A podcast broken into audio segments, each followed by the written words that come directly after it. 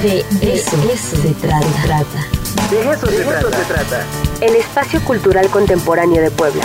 Museo Amparo Contigo. De eso se trata.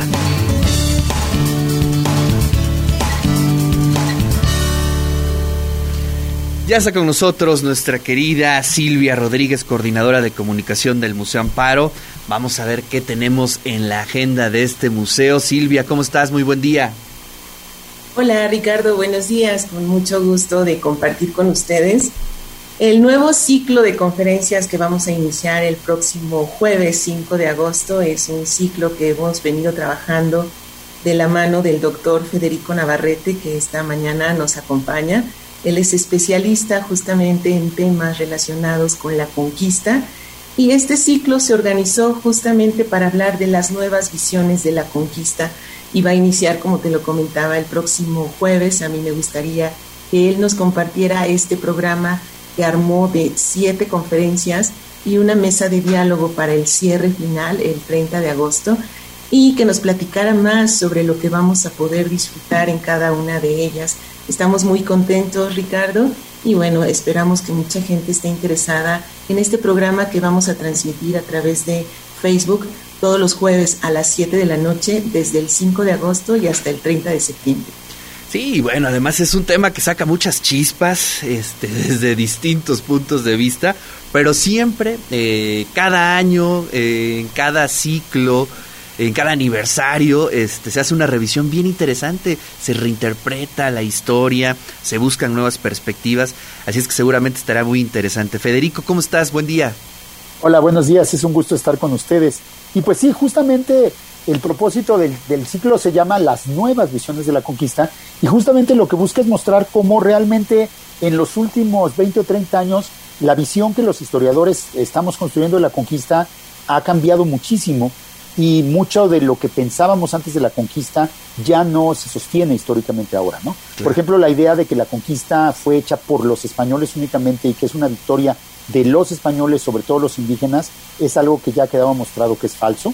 El ejército que conquistó México Tenochtitlan, por dar nada más un ejemplo, era 99% indígena y solo 1% español.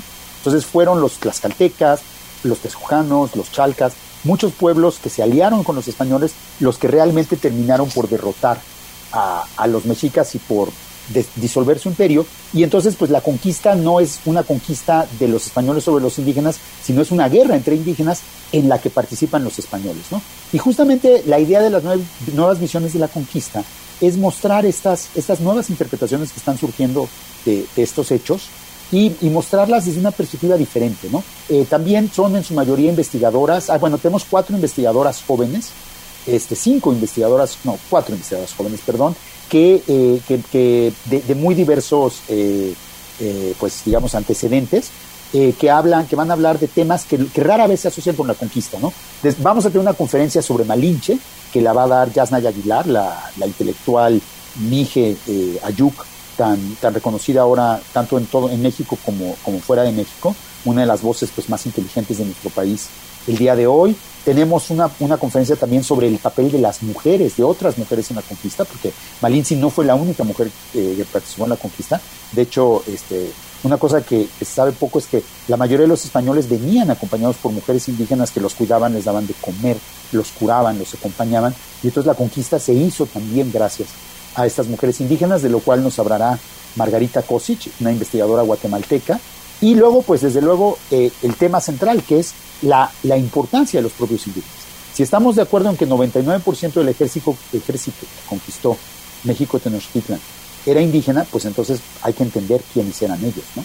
Y entonces Raquel Huereca, una joven investigadora del Instituto de Investigaciones Históricas, nos va a hablar de los indígenas conquistadores y su papel histórico, eh, que los indígenas conquistadores son no solo los tlaxcaltecas, son también muchos indígenas en, Oaxaca, muchos mixtecos se dieron a los españoles, en, Guatemala, en muchísimos lados hubo estas alianzas. Eh, Carlos Brockman nos hablará de los aspectos militares de la conquista desde la perspectiva indígena. Es decir, este investigador que tiene muchos años de hacer historia militar y historia de los derechos humanos, nos va a hablar de esta relación, de cuáles fueron las estrategias militares indígenas en la conquista. Hablaremos también de las epidemias, que son una, un tema, ¿no? un tema fundamental, sobre todo pues ahora a la luz de nuestra actual epidemia, que por cierto, una coincidencia, eh, la, la pandemia global de COVID se desató 500 años después, casi al día, con el inicio de la epidemia de viruela en Mesoamérica. sí, hay varios ciclos que se dan, ¿eh? no solamente ese, sino uno que otro en, nuestro pasado y eso, híjole, es bien interesante, ¿no? Y, y, lo peor es que existe ahí ciertos patrones, inclusive sociales, ¿no? Claro, o sea, finalmente, eh, como hace 500 años, la conquista, ah, digo, perdón, la epidemia afectó principalmente a la gente más humilde, claro. la, la epidemia afectó principalmente a los indígenas, porque tenían menos defensa. Bueno, en el siglo XVI porque no conocían la viruela. Entonces, pues ellos fueron, tenían mucho más susceptibilidad. Pero en el siglo XXI, pues la pandemia ha afectado particularmente en nuestro país, desgraciadamente, a los pueblos indígenas también. Ahora más bien por razones de marginación económica y de falta de acceso a los servicios de salud, pero de todas maneras sigue siendo una, como, sigue teniendo esta dimensión colonialista, por así llamarlo, la pandemia. ¿no? Y luego tenemos eh, una otra conferencia que recientemente ha surgido en la historia una nueva interpretación del imperio español, que lo ve como una monarquía católica. Fue el primer, de alguna manera, el primer imperio universal que hubo en, los tiempos modernos, en el siglo XVI. Y justamente Gibran Bautista, un investigador de, la UNAM también, nos hablará de la relación de los conquistadores y esta compleja monarquía católica, que, que en buena medida fue fundada con la conquista de México, digamos, o sea, el, lo que le dio la dimensión global al imperio de Carlos V fue la conquista de México, porque luego de México se fueron a Filipinas y abrieron el camino hacia.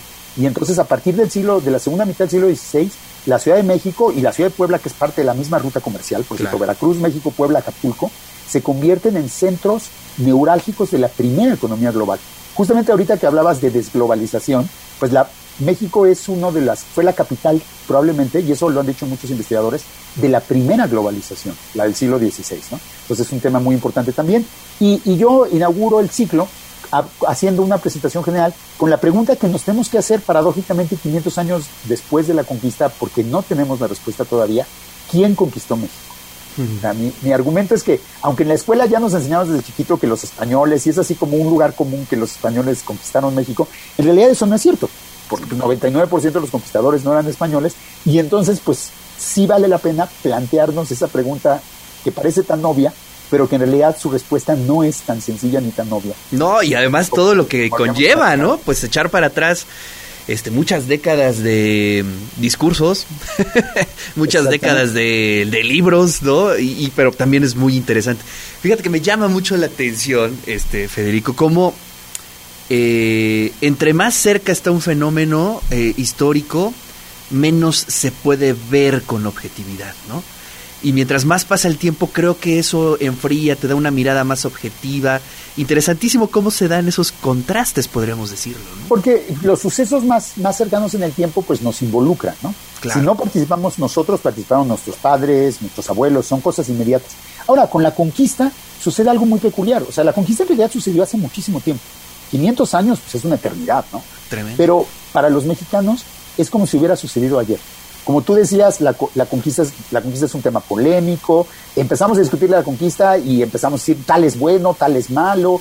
finalmente Cortés, hay quien, todo, hay quien dice Cortés es el padre de México. Y no, bueno, pues pasaron muchas generaciones, pero es nuestro papá. O sea, es, es así de inmediata la relación, ¿no? Y Malinche, los que la ven como la traidora, la odian, los que ahora, los que la estamos defendiendo, la admiramos. Hay mucha pasión en la conquista.